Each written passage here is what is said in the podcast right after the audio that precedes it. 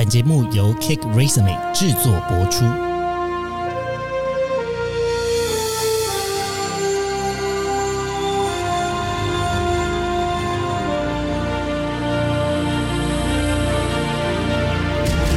欢迎来到职涯探险，我们将固定在每周分享职场与人生的真实现场，图鉴各种职场生活丛林中的经验故事。欢迎来到今天的职涯探险。那今天的主题呢是求职特训班，要跟大家讨论的内容呢是没有顶大光环，我能找到好工作吗？好久没有在职涯探险邀请到我们实习生来节目玩，那我们先欢迎两位实习生。首先，先在我对面这位，嗨，大家好，我是 Angel。嗨，Angel，呃，你现在是在哪一间大学念书？然后大几？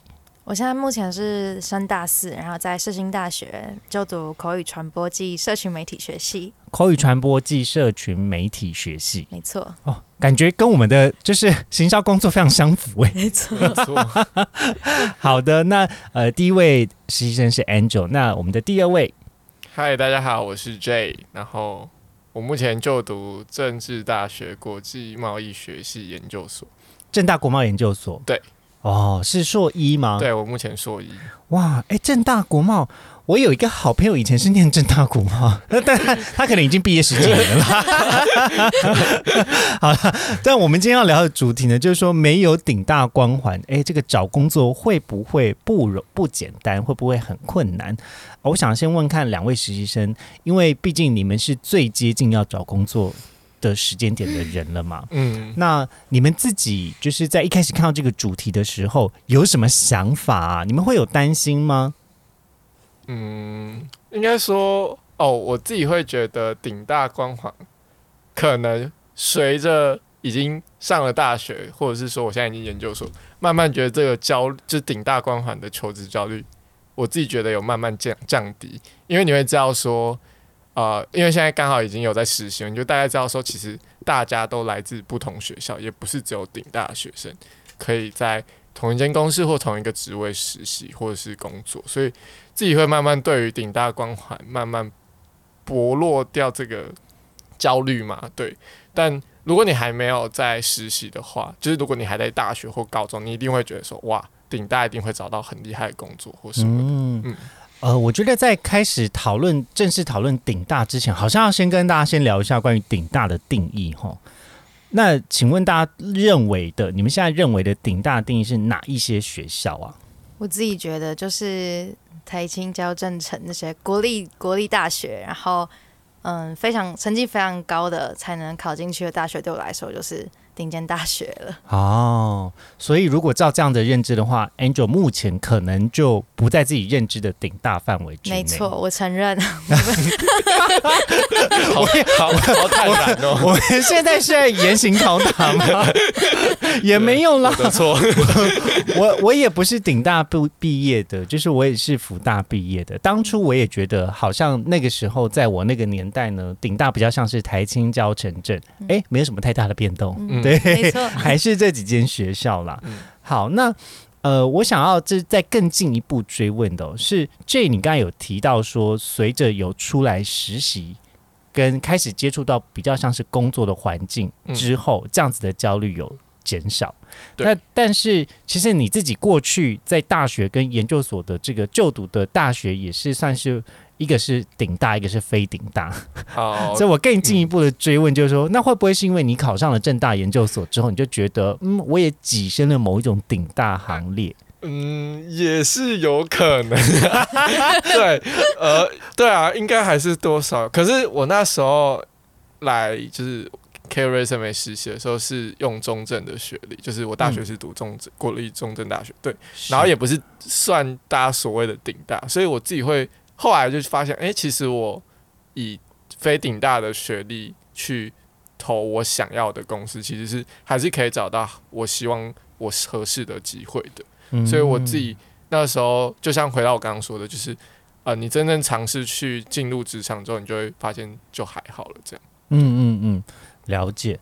呃，我自己是觉得，如果人生中有两个在找工作过程中最常会被提及的，或是最常会被讨论到的学历的话，应该可能就会是大学跟研究所的学历了。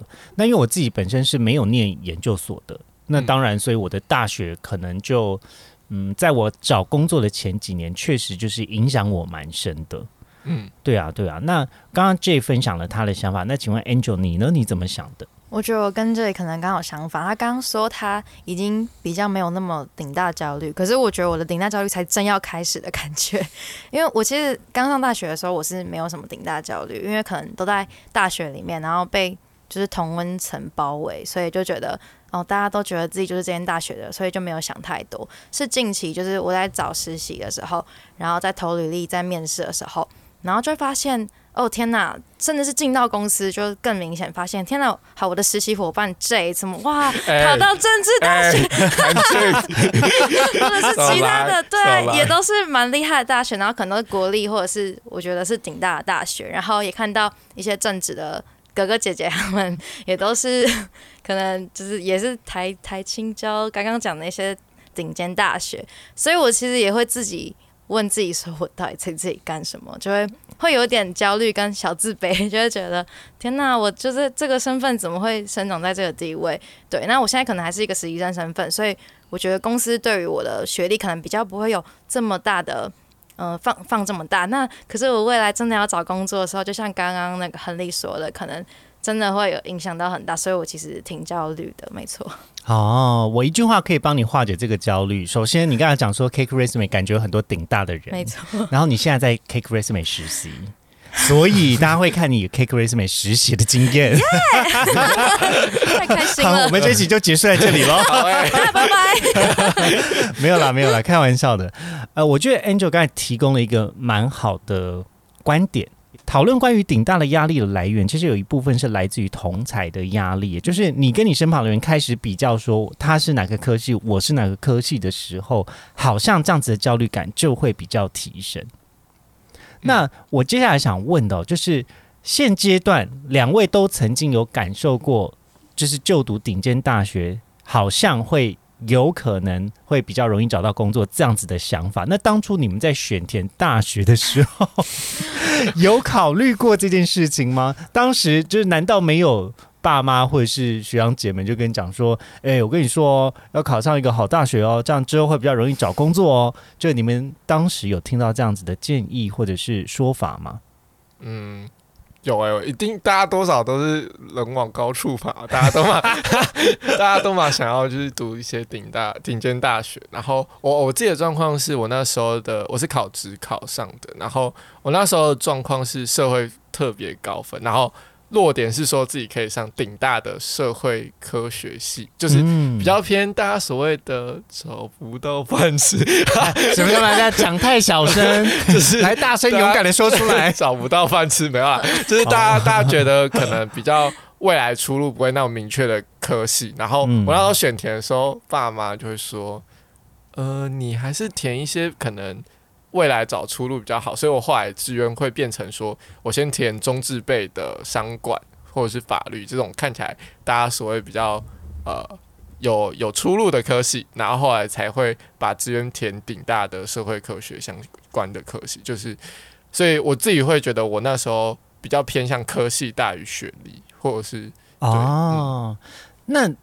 就你现在自己再回去看当初这个选择，嗯，你觉得对你现在来说是一个好的选择吗？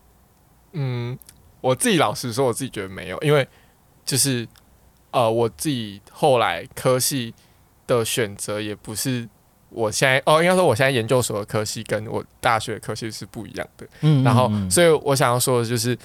呃，大家有点像是我们高中没有很认真去做生涯探索，然后贸然的听从社会的决定，说你应该去什么比较热门科系，然后选择，但你后来又发现这个科系又不是你喜欢或是没有兴趣的，然后你可能又会转换跑道。所以我后来会发现，搞不好其实选当初选学校会大于科系来说会更好，因为呃不得不说顶尖大学的资源真的投入很多。那你今天如果是选一个顶尖大学，然后可能科系这部分你开始在用很多其他方式去做弥补，像实习或者是活动等等的。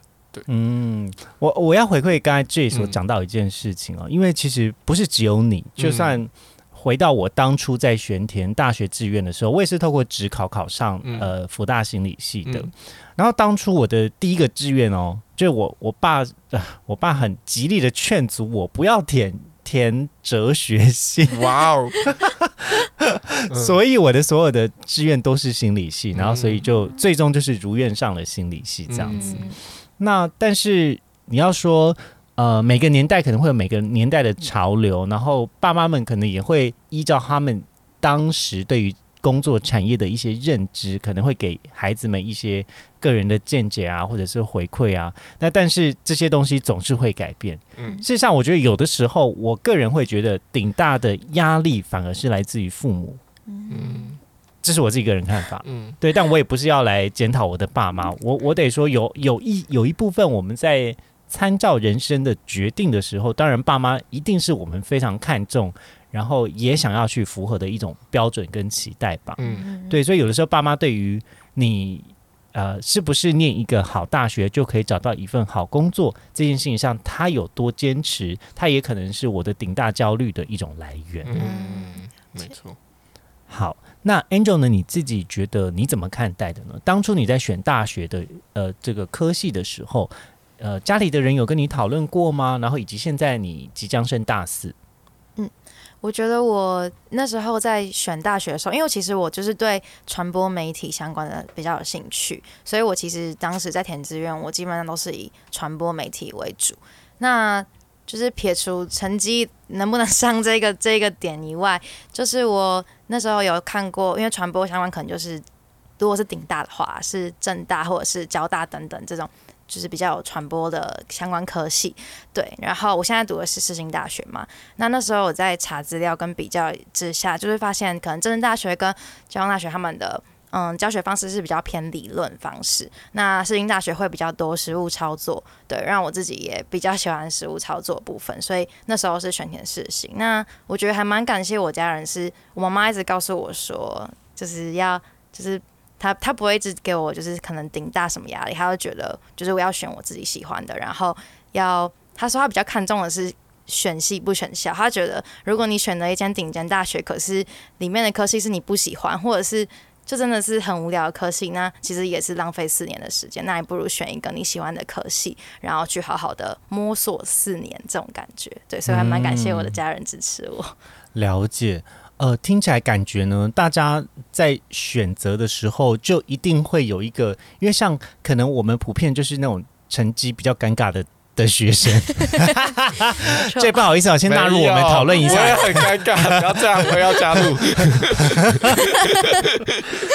就是呢，有一些学生可能会尴尬抉择点，就变成是他如果真的很想要考上一间好大学，但是那个科系可能就不会是他非常理想或是特别热衷的科系，那可能是顶大的不热门科系，嗯。又或者是不是顶大的热门科系。嗯。嗯那在这两个选择中，比较是大家在探讨说，那我今天到底要不要去顶大就学的一个比较为难的地方。嗯。那呃，但是回到我们的这个整体的整个社会的讨讨论的脉络，事实上，呃，因为刚好最近我也是在做 Cake Resume 报报嘛，就开始嗯去研究一些蛮多台湾的整体的社会面的一些数据啊，或者是呃看一些像是经济面啊、社会面的一些数据的报道。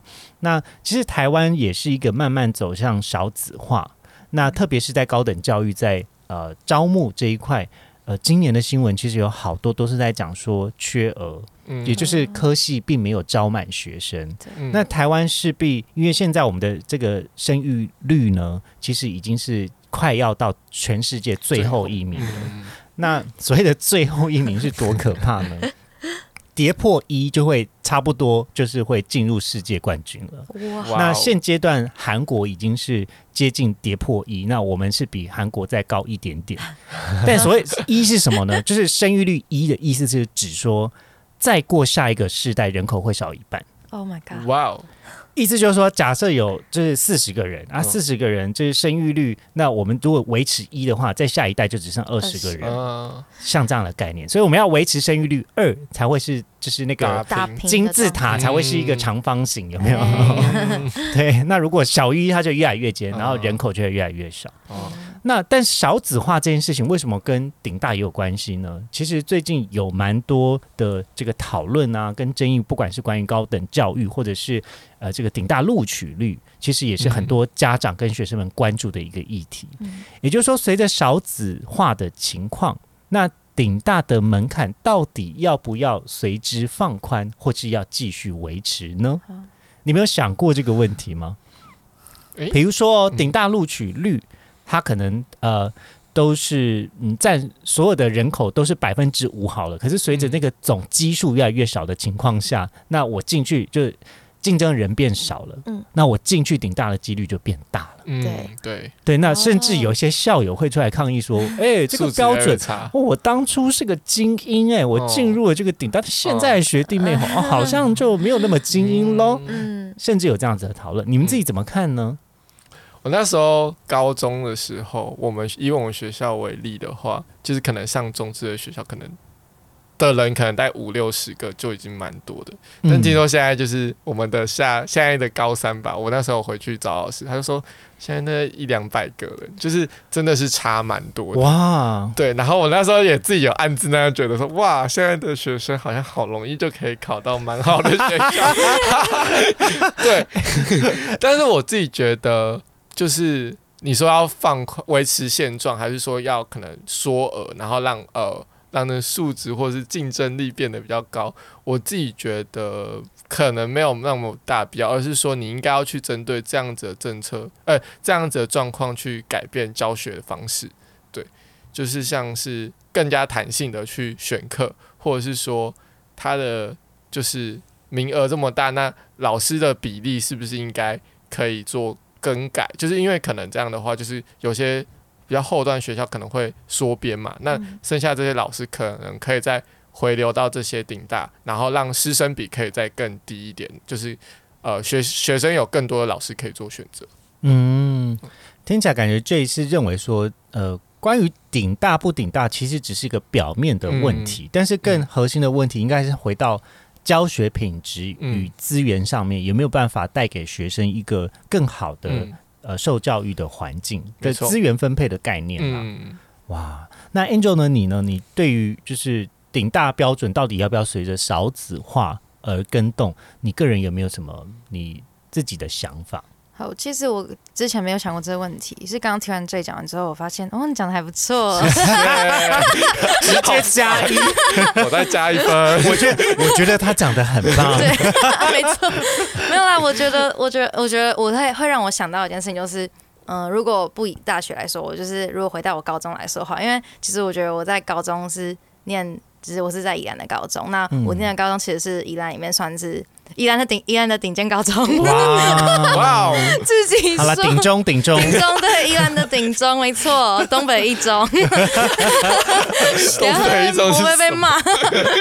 对，然后就是其实会发现，嗯，进去的人，就是因为如果人员没有缩减的话，进去的人其实越来越容易了，所以我们也会自己同届或者是跟学长姐讨论，也会说哎，一届不如一届这种感觉。嗯嗯，对，所以我觉得因为少子化，所以我觉得如果缩减人，好像也是一个政策之一耶。因为如果不缩减，真的素质可能如果好，如果我今天是一个台湾大学的，然后我就发现，哎，怎么有一个就是不是顶大素质的人，然后也可以进来这间大学，其实我自己也会觉得说不过去，就觉得我当初那么努力，那你现在明明就没有到这能力，你为什么可以进来这间大学？然后嗯台湾大学的，就是可能那个校风啊，可能就会越来越降低。我觉得这也是一个之后要烦恼的事情。嗯嗯嗯，了解。呃，我想要问一个比较有趣的社会观察，就是当然你们是学生嘛，你们现阶段在学校还是有一定的比例的时间。嗯，那请问呢，如果对于你们自己现在所就读的学校做个个人观察的话，你觉得你们学校在求学或者是学习的风气怎么样呢？又或者是你们学校是一个什么样氛围的学校？你们可以大概描述看看吗？嗯，我觉得这个我先讲好了，因为嗯，我觉得我 可能比较没有那么符合这个主题。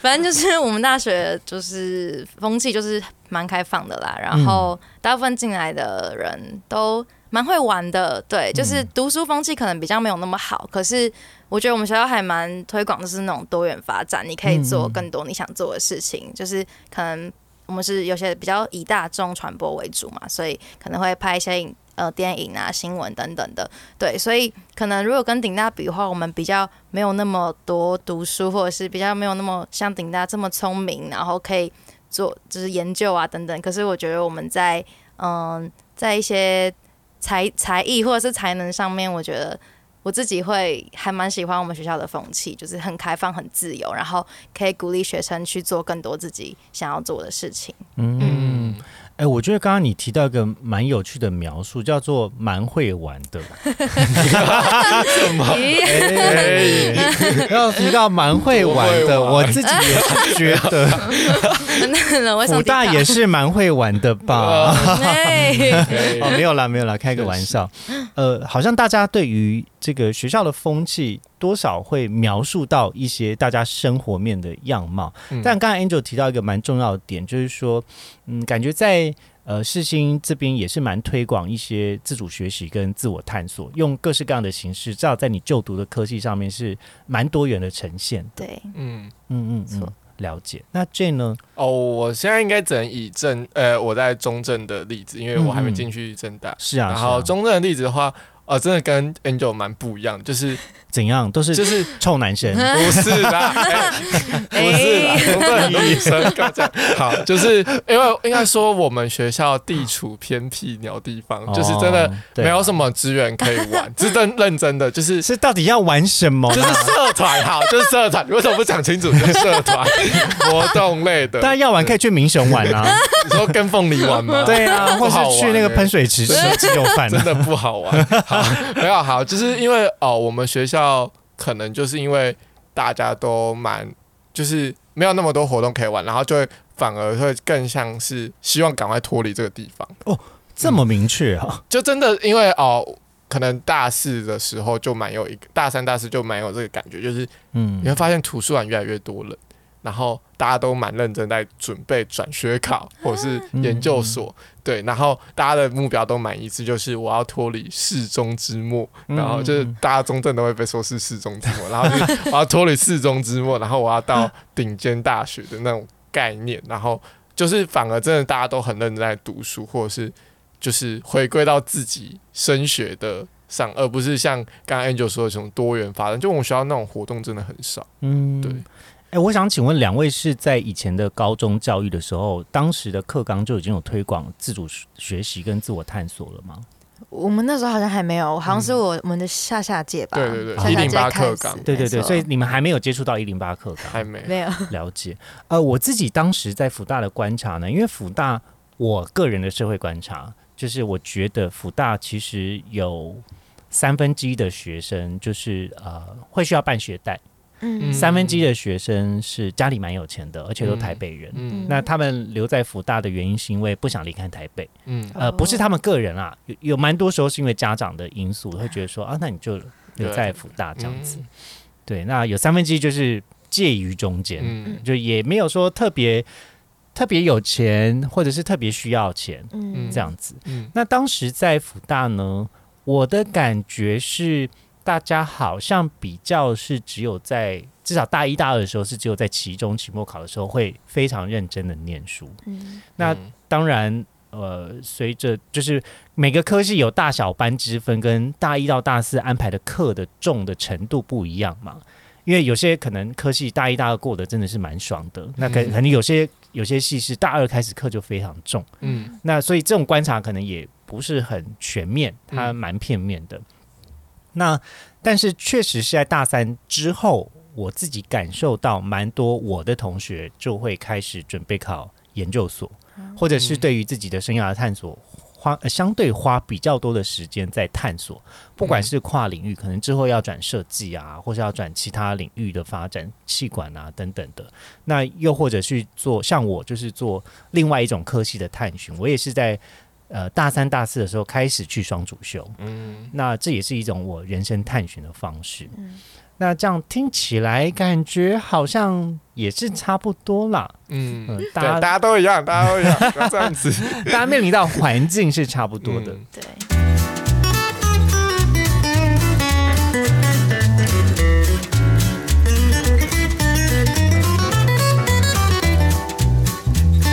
接下来呢，我们要来进入一个比较有趣的一个互动的问答。呃，这个互动问答呢，是关于这个二零二三年企业最爱的大学生调查。这一份调查呢，是《Cheers》杂志针对九个指标、十个领域，分大学与研究所学历，在企业分别分选前三名。前三名才有计分，然后算出总分最高的依序排名，计算出来的排名。那他们总共举办了二十七年。那我要请两位人来猜猜看，哈哈，二零二三年两千大企业最爱的大学生前三十的总排行的前十名。哦，刚才这段好长啊！是私立跟私立跟那个公立。所有大学混在一起，哦包含技职大学跟一般大学哦。都混在一起的情况下，你们觉得前五名大学有谁好了？成大一定有吗？好这你们各自讲五个，哦，各自讲。好，我想一下，猜猜看。台大有，台大、成大、成大、正大，正大，正大感觉没有。哎啊自己考正大，然后这样大的哦老师，这边有个同学叫 J，对，还那个，你们该不会要把所有顶大都讲一遍吧？嗯，感觉有个台科大吗？台科大，还有然后那个亨利要这样，第三名这样，来吧，再猜，两个人再各猜一个吧。好，你们刚才才讲了四个而已，嗯，嗯逢甲，逢甲，嗯要不要支持一下自己的母校？不要，相信他耶！没有，我觉得他很后面，对不起，对不起，嗯，好，我猜科技大学好了，龙有哎，龙华科技大学有这件吗？有啊，有龙华。华科技大学，你怎么会知道这间大学？那我猜龙华好了，好的，那呃，刚刚总共讲了六间学校，那我接下来要从第十名开始往前公布了。对对对对对。第十名呢是淡江大学，哦，它是二零二三年的第十名。嗯，第九名呢是北科大，嗯。哦，然后第八名是刚刚有提到的台科大，嗯，因为台科大一直是科大的排名第一名嘛，所以刚才 J 的猜得分，猜题策略蛮正确的。好，接下来再往上喽，中字辈，中央大学、哦。第七名，然后第六名呢是中山大学。哦，啊，我的高雄，高雄，哎对，那第五名正大，耶 我还正不，好意思，正我还大学正大。生，加五分，加五分，刚刚是故意让你们心情紧张一下啦，你们还是有在排行榜之中。好，那这个是第五名正大，第四名是阳交大，嗯。哦，然后第三名是清大，嗯。第二名是台大，嗯。第一名是正啊成功大学。嗯。天哪，台大竟然没有第一名呢，成大每年都主打自己是什么企业最爱大学，对，所以我才会第一个猜成大。其实成大在第一名有一段时间了，那因为他这边列出了，就是总共是从二零零二年到二零二二年的全部的校牌。哇，哦，那第一名跟第二名呢，其实主要就是成大跟台大在轮流。嗯。嗯前两年的时候是台大是第一名，嗯。哦。然后在那之前，在就是四年都是成大。嗯。对，那其实就是接下来就是互相交替，嗯。互相交替。嗯。那呃，清华大学呢，倒是在第四名这边，就是维持了好长的一段时间，十几呃十年的时间左右，嗯。直到最近前一年才开始晋升，然后变成第三名。嗯，那杨交大是因为它并并校了，没啊。错，对，所以之前的这个排名呢就没有没有比较依据。对对对，它就没有之前的这个成绩。嗯。那其他的排名呢？呃，中央大学在零八年那个时候是第十三名，在在那之后，他就是慢慢一直往十的排名往前爬，然后排到第七名这样子。那其他的大学就是有上有下，基本上好像这个前十名就差不多，差不多是这些。嗯，好，那这个是关于这个二零二三年企业所有的学校的这个排名的前十名。那我们接下来要来问的就是私立大学的前十名喽。现在只讨论私立大学，现在只讨论私立大学，讲三个就好。前十名你们觉得有哪三个？逢甲、淡江，然后世新。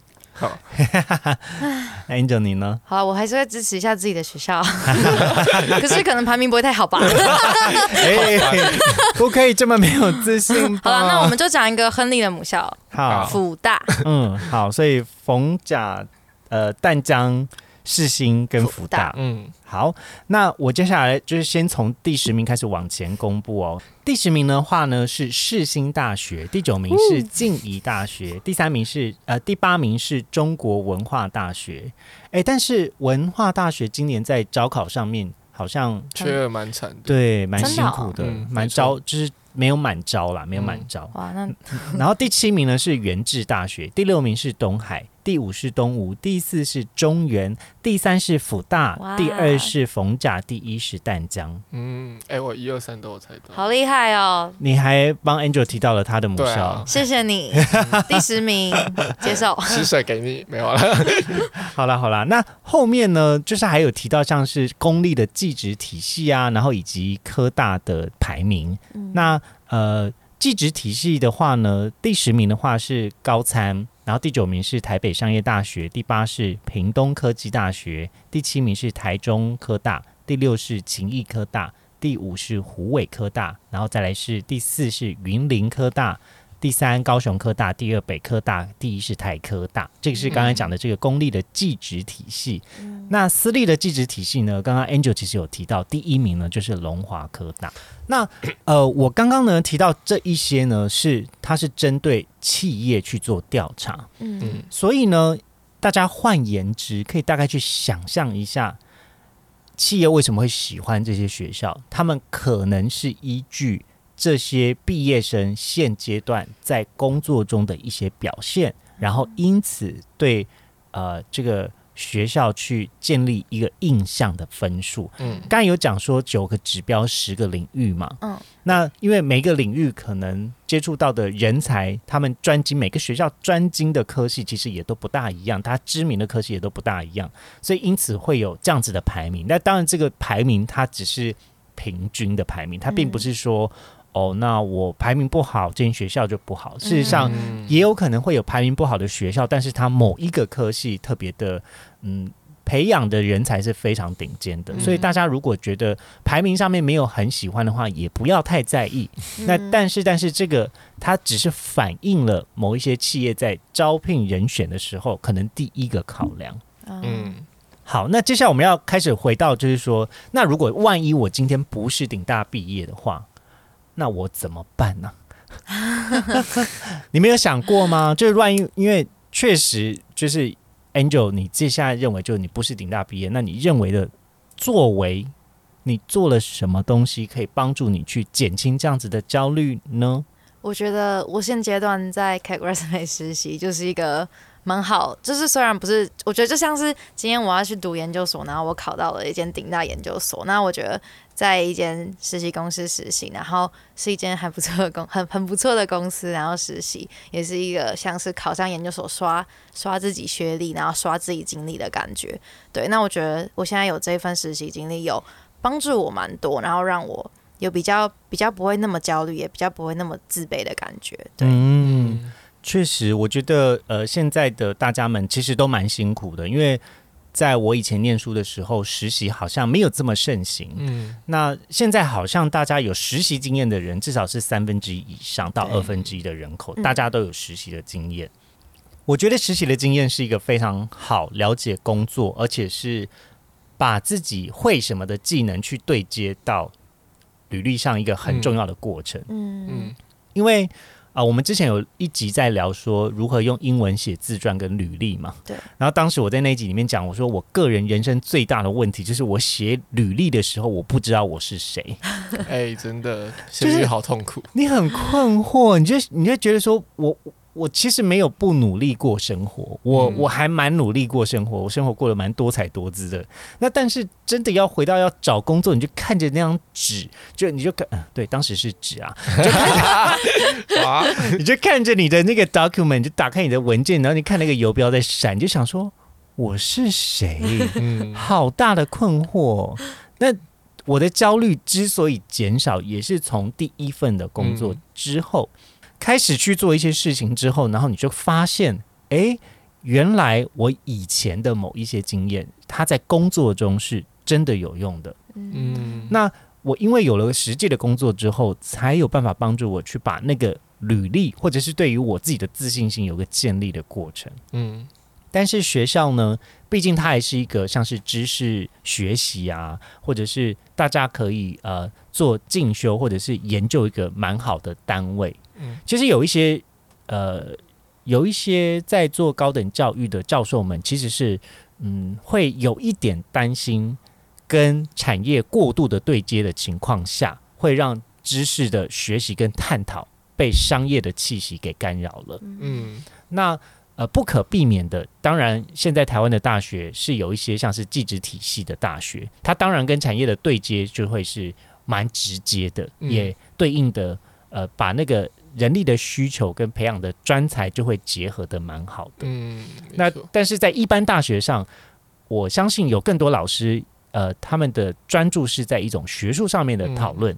嗯那当然，学术上面的知识要怎么样应用到工作之中呢？这可能就要考验大家，就是在念书的大家了。嗯，你当时怎么样把这个知识记录下来？那你之后在工作中，你又如何应用到这些知识？嗯这可能是呃大家都会面临到的一个难题啦。没错，我可以我可以再分享一个事情，是我之前在呃一堂课，然后呃教授也有针对这个事情嘛，就是关于呃大学跟人才的需求，他就说到说，如果大学把它变成一个职涯特训班的话，那他就不不不能够称之为一个学术或研究的机构或单位了。那大家都去呃什么就业劳动部什么就业局去呃做这这种事情就好了，没有必要大学的存在。他说到说，就是大学应该是一个你呃学习如何思辨的一个思维的一个建立的一个地方，就是你透过吸取很多大量的知识跟资讯之后，去内化，然后感受，然后产出成自己呃的一个想法的地方。对，所以他自己很不希望说呃把它变成今天。产业需求是什么？我们科系就要改名字，或者是课程就要变动。当然说这个是一样是有一个弹性可以去做制作，但是你要维持一个准则。所以就回到说学历到底重不重要？我觉得呃应该是说你着重在你在学校到底学到什么，然后才是重点，而不是说它到底是一个什么光环，或者是说它是一个必呃职场必须的条件。对嗯，我觉得以个人在面试的经验，就是自己曾经当过面试官，然后也呃在面试的经验中呢，确实会觉得有的时候学校是一个蛮直觉的第一印象。嗯那但是你在面试过程，你也会告诉你自己说，我不要那么的主观，我还是要替听看看这个同学怎么样。嗯那我通常啦，我自己个人在我过去的工作面试，我是不看校系的。嗯因为我当时的工作是，只要他能够了解，而且对于我这样子的产业工作是愿意有兴趣跟保持热情，我比较看待的是热情。嗯你今天学这件事情，如果你没有任何热情，你只是抱着一种交差了事的心态那进来工作，那当时的我可能就不会录取你，我管你什么大学。嗯那但是大学这件事情有另外一个部分，我觉得在工作中大家会认定像是一种品质保证。嗯。也就是说，那如果有得挑的情况下，大家可能可能就会像刚才讲的这种企业排名一样，哦。他确实他没有他没有刻意的不去看非顶大的同学，嗯。但是就是他也收到了很多顶大的学历，嗯。在一种很直接直觉的人性的考量的情况下，他有可能就会先从顶大的学历先看起。嗯。那当然，面试这种东西就是谁先面到这个缺就先关起来了。哦对，对，那呃，这个就很难说，有的时候还需要有一点机缘，嗯。因为那个顺序也不见得就是一到一百，就是从顶大开始排到最后，它是嗯。交错了嘛，嗯。谁先写好履历，谁就先投出去。嗯。所以我我反而觉得有的时候是，特别是大家想要找工作的时候呢，好好的去写一份履历，去展现出来你对于这份工作的热情，它是可以帮助你去消弭某一些对于校系认定的的这样子的，嗯，不公平吧？嗯，嗯，嗯，我真的很不想讲不公平，但是它确实是不公平的。对没错，对呀、对呀、然后另外一个我想要我想要讲的点呢，就是就像我在节目一开始的时候，其实是有提到，就是你的学校呢，老实说，它不应该跟你超过三十岁。哦，哦，这这就就就算你念研究所，嗯这博士班毕业好了，嗯 对，那他不应该跟你超过三十岁的。除非他都毕业之后待在家都不工作，对我我我讲一个我很直直接的反应，就是说。我现在都三十六岁了，我谁管你哪一间大学毕业啊？哦你在哪一间公司待过？或许还比起哪一间大学的，就是我们单纯只是讲称号这件事情，你在哪一间公司工作过，或许还比较有印象。嗯，那但是，但是我今天想要跟什么样的人工作呢？我还是希望他是有硬底子的，嗯啊，也就是如果你今天只是抱持着一种我是要去洗学历，我从哪一间大学毕业的心态，或者是我今天要进去哪一间公司去洗履历的心态，嗯，长远下来，它对于你的工作技巧不是一个好的想法。没错，没错，当然，我们可以用一种比较快速的方式去吸引大家的注意力。大家也不要忘记，顶大就是一种关注。嗯，嗯如果你今天因为有的顶大光环，可是你事情没有做好，嗯，那大家也会在工作的职场中对你有特别的关照哦。嗯没，错，对，所以也不要觉得说好像就是我有这个光环，我就是人生胜利组。没错啦，可能在单纯只有书面的情况下，你的履历确实会看起来比较漂亮。嗯，嗯那但是，但是这也就是我们一直在求职特训班跟各位分享的资讯，也就是说，不管什么面试技巧，不管今天什么履历教学，最重要的核心还是你有什么。嗯如果你放弃了去追求你有什么的这种技能的增长的话，不管是学术知识上，学历其实也是这样嘛。如果你放弃了这件事情，那你之后的人生会要花更大的代价去配合那个光环，哇嗯，这个就真的蛮辛苦的。嗯对啊，对啊。我找到金句了，哎 有醍醐灌顶了，而且可以哎分两刚才没有录影哎，算的。算的。啊，我想到一个就是学历好像对于某些产业是一个蛮看重的事情。是。举个例子好了，就是我自己大学是财经系的，然后我自己就是现在是走偏行销嘛，所以我自己也认识了其他可能气管系，然后以后要走行销，他们其实两有就是蛮明显发现财经系的同学他们超级无敌看学历，然后气管系的同学他们就真的还好像是我那时候在大四考研的时候，财经的同学大概我们班上有三分之二。应该没有那么多，反正二分之一之间，二分之一到三分之之间的人会选择去考研究所，因为金融产业、可能银行、金控业，他们真的第一份新工作来说会蛮看学历。而且在升迁上面有一些就是嗯接近主管职的地方，就会要求你要有研究所对对的学历。对对对，没错。但像是走可能行销或人呃人资，好像也会看研究所学历。但像行销的话，就是还是会回归到你有什么，就是你的作品集，或者是说你的实习工作经历，去取决于这个人适不适合这个职位。就好像相较之下，对于学历就没有那么大的就是着重。嗯嗯，我觉得就是有一个观点啦。其实我是在这次做这个主题研究的时候，我看了一个 YouTube 的频道，嗯我觉得他讲的蛮好。这个 YouTuber 他是凯哥电脑科普，他的名字叫这样，他是在教城市语言相关的。嗯那他自己过去的经历呢？他是就是念了东华，然后交大的硕士，然后后来也去呃美国的伯克莱，然后接下来又再念了交大的博士。嗯那他自己也有自己创业的经验，然后根据他的说法呢，他是曾经也有向呃这个红海的这个郭董呢，曾经有 pitching 过他自己的作品，然后他在这方面的技术，他自己说法了是达到世界的第一。嗯，那他去过了各式各样的不同大学，他也在私校跟技职体系的大学当过老师，嗯所以他的观察是说，如果呢，今天呃，我们讲说这个大学不重要，那但是呃，我可以找到一份好工作，比如说我可以创业什么，那你要成，你前提是你要成为世界第一啊。嗯，如果你没有嗯拥有这样子的技能的情况下，如果你没有在这方面你有很实质的实际的成果可以拿出来炫耀的话，那很抱歉，大学学历还是有一点点重要。嗯。对，对，就是你拿到什么文凭这件事情，它是证明了你有这样子的资讯消化的能力，嗯。但是但是它只是个比较第一印象而已。嗯在这之后，你有没有真实的实力跟以及在职场中可以累积带走的技能这件事情，是我个人觉得，我们我跟他的观点也是都是这么觉得，就是这是在你未来的职涯中更重要的事情嘛。